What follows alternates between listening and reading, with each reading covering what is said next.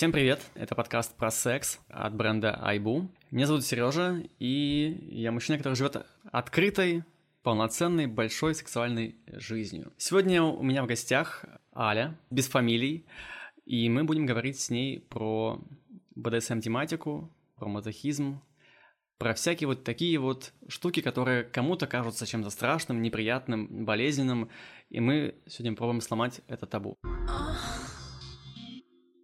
Привет, Аля. Привет, Сережа. Расскажи, пожалуйста, как ты пришла вообще к такому увлечению БДСМ? Мне изначально был всегда интересен секс, и у меня есть свой чат про секс в одном сообществе. И мы там обсуждали все, что придется, придет в голову, участникам, делились каким-то опытом, и мне всегда было интересно попробовать посмотреть на Шибаре.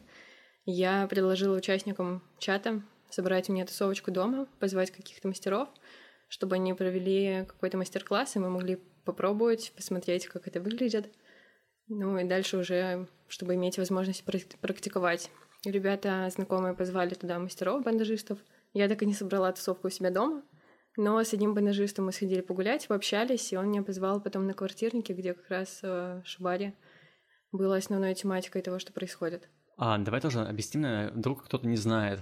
Бандаж — это связывание. Да. Но глобально вот бандаж и многое еще другое — это э, как раз вот БДСМ. Я вот себе выписал, что такое БДСМ. На самом деле удивительно, но БДСМ, несмотря на то, что здесь четыре буквы, он включает в себя шесть терминов. То есть БД — это бандаж э, и дисциплина, ДС — доминирование и подчинение, либо submissive, да, буква С, и СМ — садизм и мазохизм. У тебя со всеми этими терминами есть какая-то связь или что-то, что тебе из этого не близко? А, ну, мне, наверное, не близок садизм. А, я могу себя, наверное, назвать мазохисткой. А, доминирование, подчинение тоже мне интересно с обеих сторон. Но про садизм я пробовала тоже, но, оказывается, делать людям больно страшно. Угу. Я слышал вообще, на самом деле, такие очень необычные проявления садизма, Кому-то нравится кровопускание, тоже такие, такие прям совсем э, жесткие вещи, и в этом люди находят возбуждение. Ты что-нибудь такое слышала когда-нибудь? Да, есть э, люди, которым нравятся игры с кровью. Есть э, плей-пирсинг. Это когда иголками, но не похожие на иголки от одноразовых шприцов, то есть ими прокалывают тело. Можно на теле какой-то рисунок делать с помощью О, этих господи. иголок. Uh, knife play, то есть порезы, там скальпели, но мне это все не близко, это у меня в табу. Ага, ну все, напугали, короче, сейчас всех самым страшным. Об этом страшном мы говорить сейчас не будем, говорить будем про другое, да, про боль, э, подчинение. Бытует мнение, что некоторым девушкам, да, да и не только девушкам, да, в целом э, вот эти вот вещи со связыванием, с подчинением якобы навязали патриархальные э, мужчины. А, вот скажи, пожалуйста, вот тебе это правда нравится? Не было ли какого-то элемента навязывания, может быть, какие-нибудь фильмы типа «50 оттенков серого» тебе как-то шепнули, что подчиняйся мужчинам, ты, ты должна, ты обязана? Такого не было, я не смотрела «50 оттенков серого», в принципе, не смотрела какие-то фильмы, книги про это, не читала, но действительно у меня интереса к БДСМ не было, то есть мне предложил попробовать э, мой любовник, мы попробовали, я поняла сразу, что мне не нравится, что мне нравится. Ну и, в общем-то, второй раз, когда после которого я начала что-то уже интересоваться, сама практиковать, это тоже было с парнем. Он меня фиксировал как-то, делал больно. После этого у меня появился какой-то интерес. Инициаторами были парни. Ну, это может быть странно прозвучит, да, но как понять, что тебе это не нравится в контексте э, тех вещей, где есть подчинение и боль по умолчанию, как, как правило, игры? Ну, во-первых, нужно попробовать, конечно. Можно изучить, э, какие практики могут быть. Если ты практикуешь это с человеком, можно обсудить то, что ему интересно, послушать, и, может быть, сразу что-то ну, вызовет какое-то отторжение. Не знаю, например, э, в меня парень плевался, когда мы первый раз попробовали что-то, я сразу поняла, что мне не нравится. Угу. А вот эта история со стоп-словами, это правда бывает? Ну, вообще это важно, да, топ-слово, потому что можно уйти в subspace, так называемое состояние у нижних э, в основном бывает. Я могу его описать как измененное состояние сознания, и ты можешь э, в чем-то уже себе не давать отчет и зайти куда-то очень далеко, настолько далеко, что тебе потом будет от этого плохо. Ты можешь дропнуться. Есть такое понятие тоже. Слушай, вот про вот это состояние измененный, я что-то первый, первый раз слышу, очень, очень интересно, необычно. И я правильно понимаю, что в него лучше не опускаться, да? Нет, есть subspace, это как раз то, ради чего mm-hmm. многие практикуют, чтобы это состояние испытать. А есть, когда тебя дропает, это на когда такая мини-депрессия после практики, она может произойти по очень многим причинам. Не обязательно даже что-то пошло в практике, наверное, не так. Может быть, ты просто не был там подготовлен. Subspace это очень сильно в себя погружаешься. То есть для меня это очень терапевтично, потому что я погружаюсь в какие-то свои внутренние страхи, и то, о чем ты в жизни не думаешь, оно вот как раз э, становится максимально близким к тебе, ты вспоминаешь про это, и приходится как-то с этим справляться.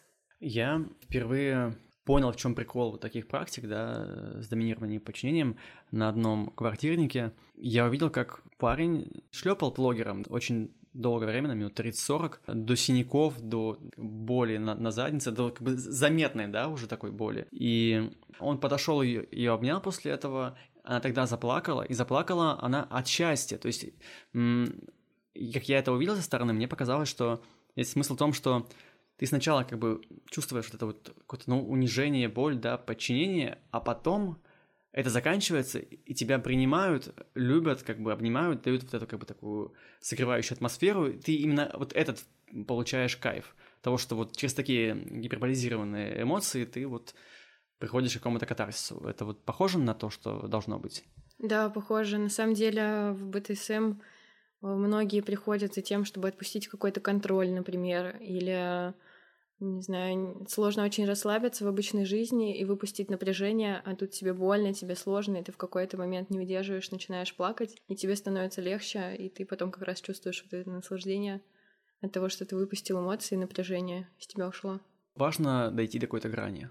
Ну, может не получиться на самом деле. То есть не получается это, когда вот, э, вот дропает, да, вот это состояние депрессивное приходит? Нет, не обязательно. Ты можешь попрактиковать, и не обязательно у тебя будет subspace, э, потому что это очень зависит от тебя, от мастера, от того, в каком ты состоянии. И ты можешь что-то практиковать. Например, я пробовала порку, и мне очень долго она не нравилась.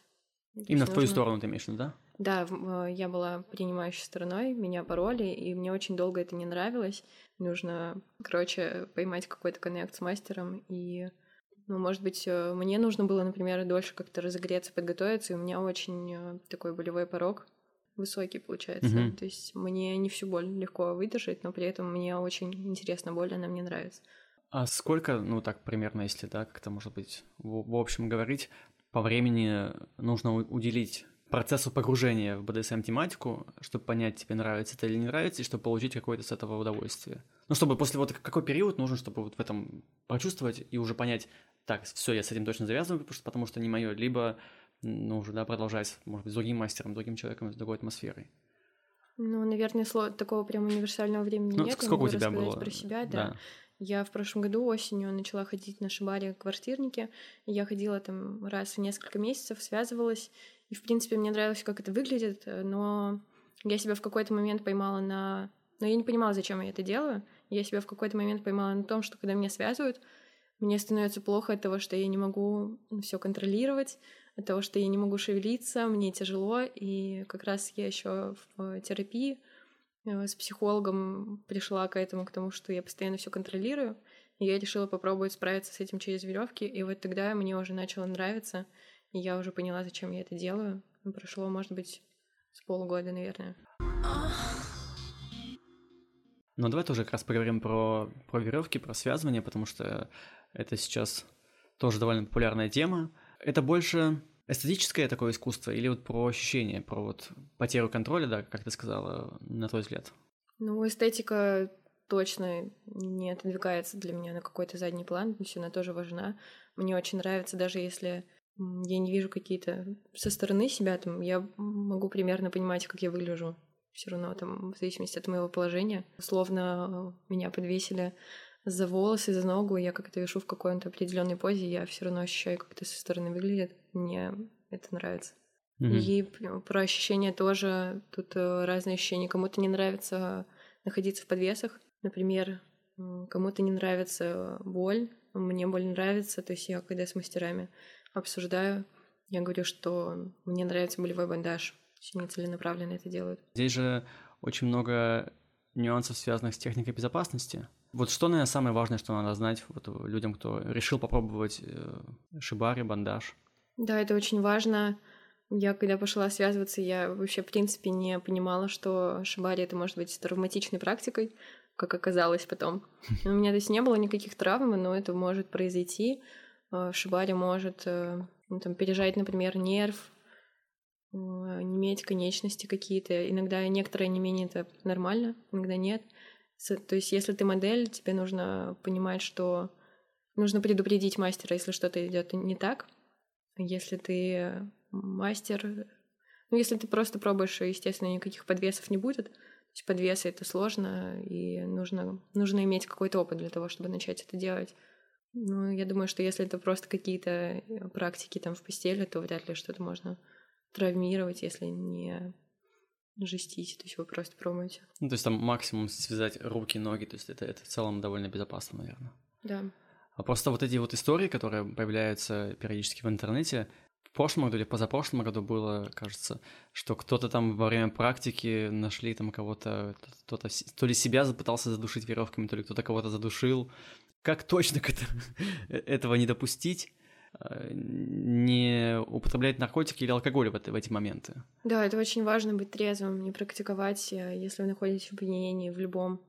Ну вот есть местечко, я не буду его наверное, озвучивать, и там, если я правильно понимаю, любой желающий в особые дни, да, когда проводятся какие-то такие, типа, открытые практики, может такой, типа, прийти, ой, я хочу, чтобы меня подвесили, связа- э, связали, по-моему, там связывают, да, там вот главное правило, чтобы был трезвый человек. И на вечеринках тоже на всех тоже это правило было, когда касается связываний. Да. Поэтому, да, если вы решили начать практиковаться с бандажом, то обязательно будьте трезвы, иначе это плохо закончится. На твой взгляд, кого больше вот в этой теме БДСМ и на каких ролях больше, мужчин или женщин? Девушек много есть, может быть, парней чуть-чуть больше, но почти напополам. А девушки какие роли занимают? Очень Чаще? много девушек нижних, э, есть э, девушки верхние, которым нравится доминировать. Э, бандажистов, девушек, я знаю, не очень много, но они есть, и они очень клевые, они очень долго практикуют. То есть парней бандажистов больше. Угу. Если говорить про мужчин, то есть э, у меня у знакомых девушек, с которыми мы обсуждали, которые доминируют или проводят сессии за деньги, очень много приходит мужчин, на, у которых в обычной жизни очень много контроля. То есть они там начальники, у них свой бизнес, они какие-то шишки, им нужно расслабиться, и они расслабляются таким образом. Ну, я вот тоже, да, слышал много про доминатрикс, да, по-моему, зовут таких женщин, кто оказывает такие вот э, услуги. Я никогда ими не пользовался, меня как-то не было к этому интереса. Не то чтобы я не готов когда-нибудь попробовать, да, но как-то вот не было. И действительно, да, вот этот момент про то, что обычно там какие-то начальники, вот, да, люди, кто постоянно контролирует все по жизни, им э, важно э, расслабиться. Мне сложно поставить себя на их место, поскольку, да, я не был там. Но как ты думаешь, что вот пофантазируем, то мужчины чувствуют такие моменты, когда вот женщина над ними доминирует, особенно, да, вот в эпоху, когда много, по крайней мере, в интернете витает в обществе, да, вот этих э, мужчин, которые считают, что вот сейчас э, якобы стало много сильных и независимых женщин, да, вот что они там захватывают медиапространство, как вы смеете, но при этом параллельно вот с этими такими настроениями растет как будто бы интерес и женской доминации в сексуальной сфере. Как думаешь, что эти мужчины, у них происходит в головах с их чувствами? Если пофантазировать, я слышала еще про такое, что это, опять же, девушка, которая практикует и доминирует, что многие мужчины приходят, и они вроде как хотят быть нижними, хотят какого-то подчинения, но во время практики уже самой они пытаются сверху доминировать. Uh-huh, uh-huh. То есть им все равно сложно вот это отпустить, и они пытаются в роли нижнего указывать, что с ними нужно делать. Блин, вот это, кстати, очень интересный момент, как будто бы мужикам реально очень сложно отпустить контроль. Это я по себе могу понять, что, да, ты вроде пришел к специалисту, кто точно там, да, все умеет, знает, ты пытаешься снова а, ему указать, э, как, как надо, как не надо. Это очень интересно.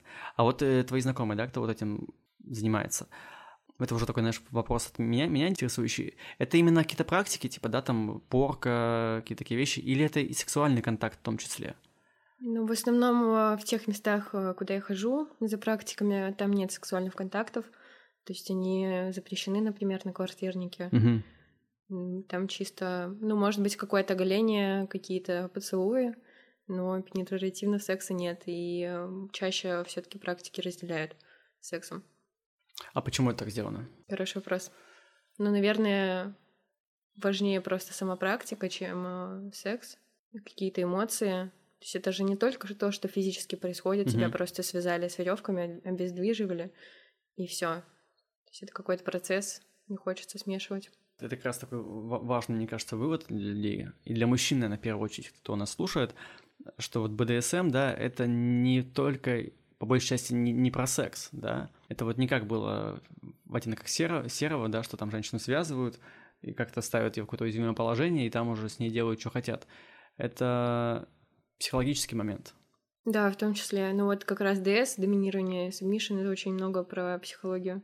Тут уж не знаю, уместно ли будет сказано это, но достаточно известный персонаж из мира комиксов э, связан с, напрямую с этой темой. Это Чудо-женщина. Э, ее создатель Уильям Марстон, он жил вместе с двумя женщинами, и они как раз тоже вот увлекались этими, этими практиками. И вот, например, лассо правды, которое у чудо-женщины, когда вот он использует, когда она использует его, э, это как раз взято из вот BDSM практик, когда вот эти плетки, все вот это вот. Так что очень интересно, как перекликаются всякие медиумы, и что это действительно не, не про секс. Расскажи, пожалуйста, что тебе еще нравится из таких вот э, необычных э, практик, которые, наверное, тр- традиционно ну, не все ими увлекаются, скажем так. Ну, мне нравится, кроме бандажа, порки, воксплей еще. Это игры... игры с воском, да? Да, с воском. Мне нравится, когда больно. То есть есть воксплей, когда просто низкотемпературные свечи, и тебя типа залили воском. Приятненько, типа. Да, и ты расслабляешься, и тебе кайфово. Есть, э, можно использовать воск во время бандажа тоже, например, или после порки по горячей больной попе горячим воском тоже элемент боли. Еще мне нравится публичность, а, то есть какие-то публичные оголения. У нас недавно появился чат, в котором ты тоже есть. Да. А, в котором мы делимся с ну, там, знакомыми, друзьями, то есть какое-то сообщество сформировалось, в котором мы делимся нюцами. И это очень подстегнуло мой интерес к тому, чтобы делать новые нюцы и экспериментировать как-то в этом, потому что всегда есть люди, которые которым это понравится, которые тебя поддержат, сделать какой-то комплимент. А у, у публичного оголения же какой-то был э, термин раньше, знаешь, вот эти вот мужики, которые ходят в пальто и показывают члены. Но это, это же, естественно, я не к тому, что ты ходишь тоже и показываешь всем э, свои половые органы, ты, естественно, это делаешь, видимо, для видео, там, для фото, да, то есть не, не, не людей пугаешь этим, в смысле не пугаешь, радуешь, шокируешь, короче, не, не показываешь это на улице. А вот эти чуваки, которые занимаются схожими вещами, оголяя насильственно, это же не, не, не та история. Ну, это называется эксгибиционизм. Да, да, вот я пытался вспомнить. Сложно сказать. Все равно тут есть э, момент такой, что если я что-то делаю публично, да, я это делаю так, что вроде как э, люди ходят вокруг, но они могут не замечать, потому что, ну, не знаю, они заняты всем, все своими делами, на самом деле людям друг на друга пофиг. Но при этом кто-то может увидеть, про это не стоит забывать. Тебя когда-нибудь видели, ловили за такими проявлениями эксгибиционизма? Я не скажу, чтобы прям ловили, но, возможно, кто-то что-то видел. Просто, опять же, людям друг на друга пофиг, поэтому никто ничего не делал. Угу. Так, хорошо, то есть э, фото-видеофиксация какая-то, да, а публичный секс в общественных местах, э, как, как у тебя с этим? Ну, мне нравится секс на вечеринках, на секс-вечеринках. Ага.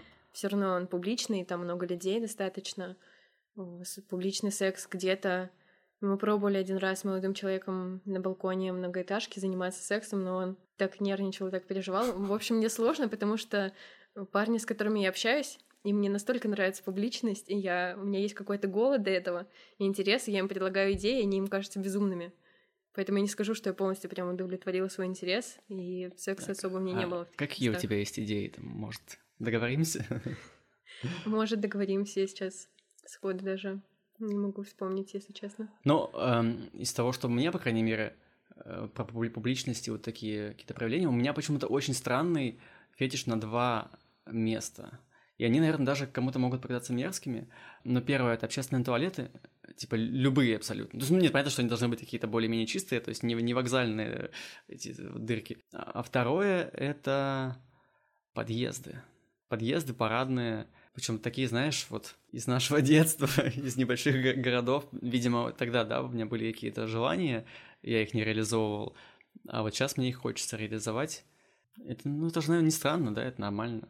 Сережа, ты нормальный. И нормальный. У меня есть а, желание на концерте заняться сексом. На концерте? Да, на концерте какого-нибудь любимого исполнителя. Под вот эту музыку как раз а, есть площадки, где есть, где в туалетах слышно хорошо то, что происходит на концерте. Мне кажется, в этом есть своя романтика. Блин, слушай, я одно время был э, связан с одной сравнительно известной рок-группой, и я постоянно тусил в гримерке. Вот я не, не воспользовался возможностью заняться там сексом, э, хотя вроде даже пытался как будто бы. Но вот мне кажется, туалеты и гримерки именно в контексте концертов это, наверное, немножко не то, потому что прикольнее же как раз в, в зале. Ну, типа, когда, ну, где-то там в углу, там же много людей, в принципе, тоже всем все равно, никто не увидит. Когда ты сказала, что тебе хочется на концерте сексом заняться, у меня вот первая картинка, которая появилась, это вот первые ряды, вот это здесь ограждение, там, да, впереди музыканты стоят, ограждение, и вот там девушка держится, например, за ограждение, а парень э, сзади. И мне кажется, это вот это прикольно. Вот это максимально, наверное, такой опасный experience, но при этом эмоционально крутой. Да, звучит очень соблазнительно. Какие концерты сейчас нынче еще проходят? А как ты пришла к тому, что тебе нравится боль? Я, когда пришла в Шибаре, я очень долго связывалась с одним и тем же бандажистом, и в какой-то момент э, решила попробовать посвязываться с другим парнем, и он... Э, мне было больно, как раз-таки это было, когда я решила оставить попытки все контролировать и расслабиться, я приняла эту боль. Это было сложно, мне приходилось там глубоко дышать, как-то пытаться настроить себя на то, чтобы расслабиться. И в этот момент я поняла, что в этом есть какое-то удовольствие. То есть после того, как ты тебе первые там, минуту, полминуты, несколько минут больно, потом ты эту боль принимаешь, и ты можешь ее не чувствовать даже. Угу. И это может нарастать. Похожий принцип, если правильно понимаю, используется в гвоздистоянии. Да, с гвоздями тоже ты можешь расслабиться, и тогда тебе будет не больно. Либо я пробовала стоять на гвоздях, я простояла три минуты. Я в какой-то момент расслабилась, все было хорошо, потом очень сильно напряглась, и мне стало невыносимо стоять.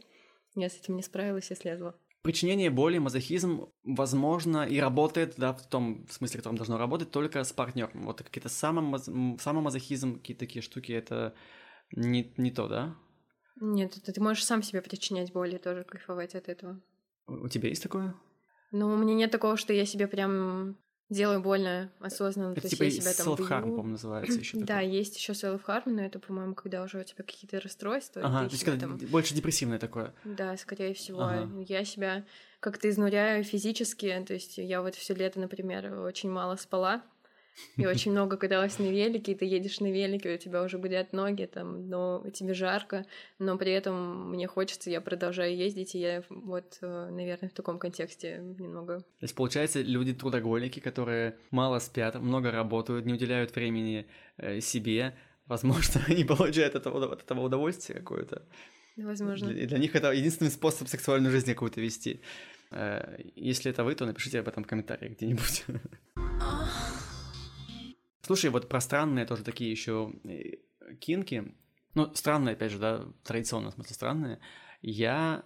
У меня был опыт работы на вебкаме, но в качестве администратора, не модели. Мне сказали, что моя внешность не подходит. Мне кажется, тебе бы очень подошло, например. Но я тогда был с волосами еще, и э, как-то, может быть... Тогда они, мне кажется, они были правы, я с ним был согласен на 100%. Но вот, тем не менее, модель, с которой я работал, нам с ней пришел клиент, заказ на то, чтобы девушка танцевала, танцевала, пока не начнет потеть, типа жестко потеть. И он говорит, мне вот эти ваши чит-коды с обливанием воды там с себя, вот это, я, я пойму это. Танцуй в привате там два часа, я типа плачу за все это, но я хочу, чтобы ты потела ты вот можешь это, типа, потеть, вы готовы на это? Мы тогда согласились, и мы там полчаса максимум как-то это сделали, потому что, ну, это не то, что это изнуряло сильно, это было просто скучно. Пытаешься из себя выдавить пот, да, то есть это очень какой-то сложный кинг. Э, ты когда ничего такое встречала, людей с таким увлечением? Ну, есть э, неочевидные увлечение, наверное, для меня не очевидное, по крайней мере. Я забыла, как это... А, предикамент. То есть это когда тебе делают неудобно. А, ага, да, да, да. И от того, что тебе неудобно, тебе плохо, ты с этим пытаешься как-то справиться, в этом тоже есть свое удовольствие есть для меня. Партнер должен сделать что-то такое, ну, для, для другого партнера, чтобы ему было неудобно, некомфортно. Да. Я в этом, об этом слышал, знаешь, в каком контексте? Девушка условно, условно мастурбирует или делает минет парню, но не до, вот э, а э, эджинг называется, Эджинг, да. да, да. Но вот на том моменте, когда уже близко, она перестает это делать. Да. И мужчины с этого получают некоторое удовольствие. Я только могу получить, наверное, с этого разочарование, но тут есть тонкий момент, что если вот этот эджинг случился, и если потом через какое-то время снова прийти к этому, к этой точке пика, то оргазм будет сильнее. То есть даже, не знаю, вот, ну, мужчины, кто нас слушает, если вы просто мастурбируете, условно, не 5 минут там, да, в туалете там, все такое, а вот типа, типа делаете это час-полтора, э, долго выискивая подходящее порно и вот это вот все, то оргазм будет гораздо сильнее, чем ну, вот от, от быстрой как бы такой эякуляции. Так, ну получается, у всего этого есть определение предикамент, да? Ну, предикамент это про, да, про то, когда тебе делают неудобно. Я могу пример привести. Ага, давай, э, конечно. Меня таскал молодой человек за волосы, и, соответственно, он тянул, давил, мне было больно. Когда тебе больно, ты э, на уровне каких-то рефлексов пытаешься максимально снизить количество этой боли, то есть подстроиться, сделать так, чтобы тебе было удобнее, и он э, меня опускал на тот уровень, что я не могла сесть э, полноценно на колени, допустим, или на корточки, так, чтобы тебе было более-менее привычно. Это именно в среднем положении между тем, чтобы присесть на корточки и стоять. И напрягаются от этого мышцы. Угу. В какой-то момент уже становится сложно стоять, и ты падаешь. И как раз в момент, когда ты падаешь, тоже он же держит твои волосы, тоже больно. Ну, в общем, там и больно, и неудобно все вместе. Похоже на какую-то игру, как будто бы. Ну, типа, знаешь, как, как достать соседа? Только, знаешь, как, как сделать своему партнеру дискомфортно. Ну ладно, я, я здесь шучу, потому что я с этим никогда сам не сталкивался, и, видимо, для меня шутки — это единственный способ это сейчас, по крайней мере, принять, проработать. Но это тоже тебе нравится, да? То есть это да. Все... Блин, классно. Как, как богат э, мир на всякие интересные э, штуки. Так, что еще? Что еще? Какие у тебя еще есть такие вы? У меня есть вот забавная как раз э, фраза, которую я приняла что о чем бы ты ни подумал, э, на эту тему есть человек, у которого на это фетиш. Mm. Есть, о чем бы ты ни подумал, есть человек, которому это нравится в сексуальном контексте, и на эту тему есть порно. Про порно я с тобой согласен абсолютно. Я не так давно для себя совершенно случайным образом открыл огромный сегмент порно, связанных с ужасами. Хоррор-порно, самое настоящее. То есть из самого популярного, наверное, это порно семья, такая, типа, очень грязная, очень все такие бомжеватого вида, но при этом модели все сексуальные, естественно, потому что надо, же как-то э, подстегивать зрителей. Но при этом, да, у них там такая грязь, разруха, про просто такая... И даже это не, вот, не русская хтонь, когда вот да, куда-нибудь приезжаешь, неблагополучные районы, а вот прям помойка, натурально помойка, и люди в этой атмосфере грязи занимаются сексом, и вот так вот жуткая атмосфера. Но это, как бы, это такое еще популярное. Потом я узнал, что есть порно с типа инопланетянами. Ну, естественно, там не настоящие инопланетяне, там модели, которые очень прикольно загримированы. И вот там, конечно, тоже всякие тентакли, разные самые формы, штуки, вещи входят и выходят в разные отверстия. На каждый фетиш найдется что-то что такое.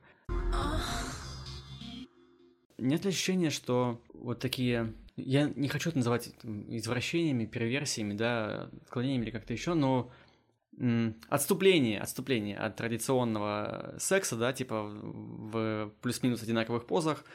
А почему они появляются? Как думаешь, в современном мире так много всего появилось, э, самых разных вот этих вот нитей развития? Как думаешь, с чем это связано? Ну, мне кажется, это всегда было опять-таки, просто об этом начали более открыто разговаривать. То есть у нас сейчас вроде как какая-то суббота есть по сравнению с Советским Союзом, например. Но это было все и раньше. И по поводу каких-то специфичных вкусов, я сегодня как раз вспоминала термин, э, мы недавно его обсуждали, э, нонконкордантность. Вот. Как еще раз? Слово. Нон... Нонкордантность. Нонкордантность. О, Нонконтактность? Сложно. Да, ну, в общем, эм, перепроверьте нас потом, что это слово. Я, я знаю слово нонконформизм, это, но это явно не оно, видимо. Нет, не оно. А, так, и что это, а, оно обозначает?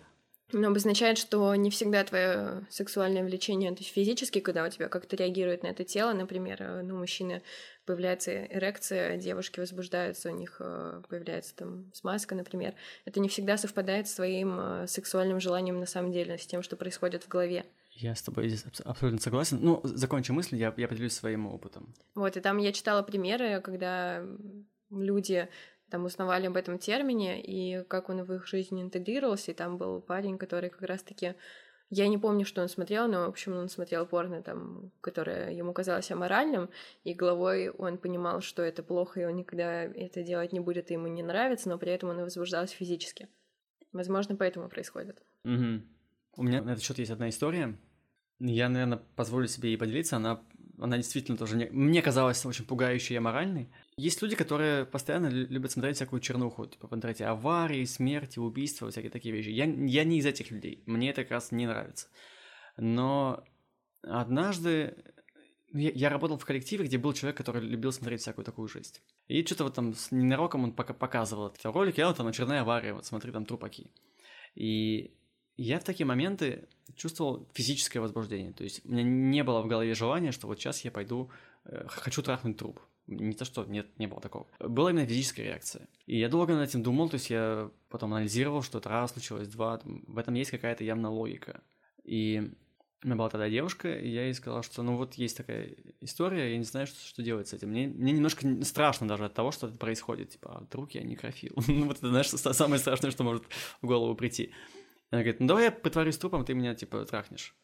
Такая, ну давай. Э, мы сделали это, и я не почувствовал ничего. То есть это было так тупо и скучно, ну, лежит тело, ты с ним делаешь, что хочешь, ничего абсолютно интересного. И после этого у меня пропал вот этот такой странный э, феномен.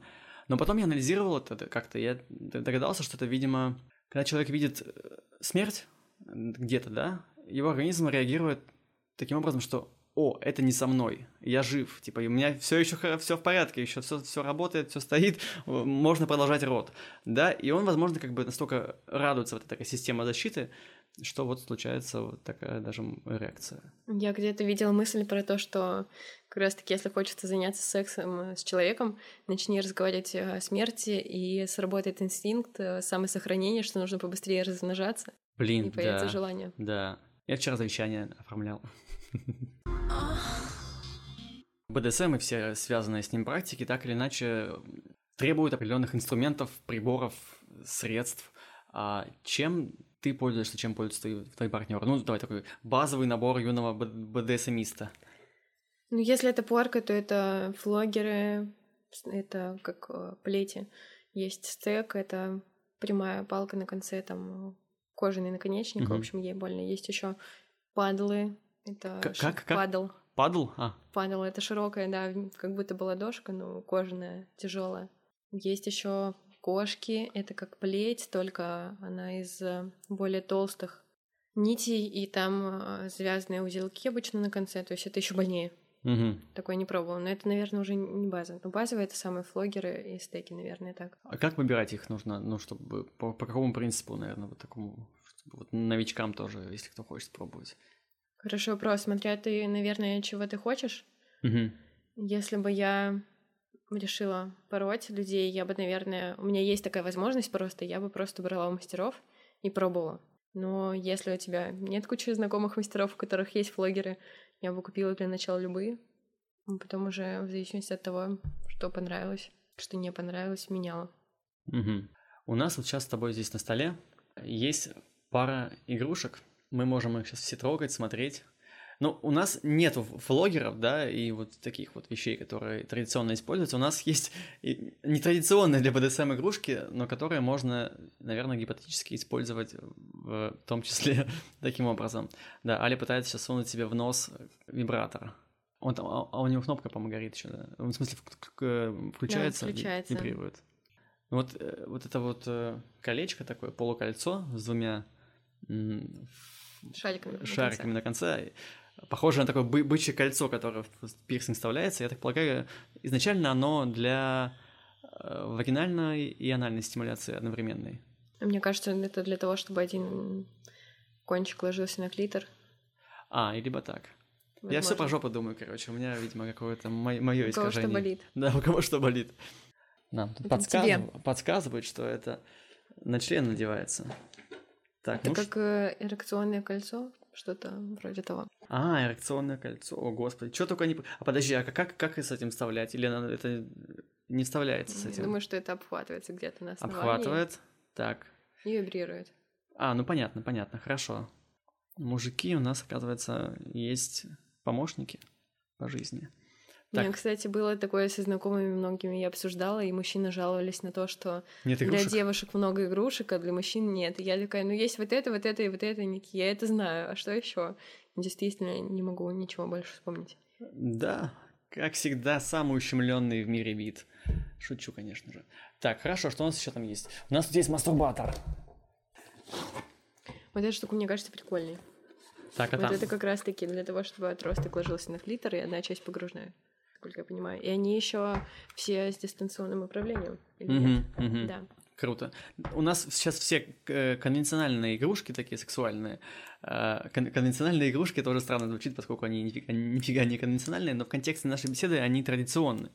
Но, в принципе, всеми этими игрушками как, ми- как минимум можно бить людей, если я правильно понимаю, ну, для, поч- для причинения боли. Ну вот с тропоном точно можно по лицу надавать.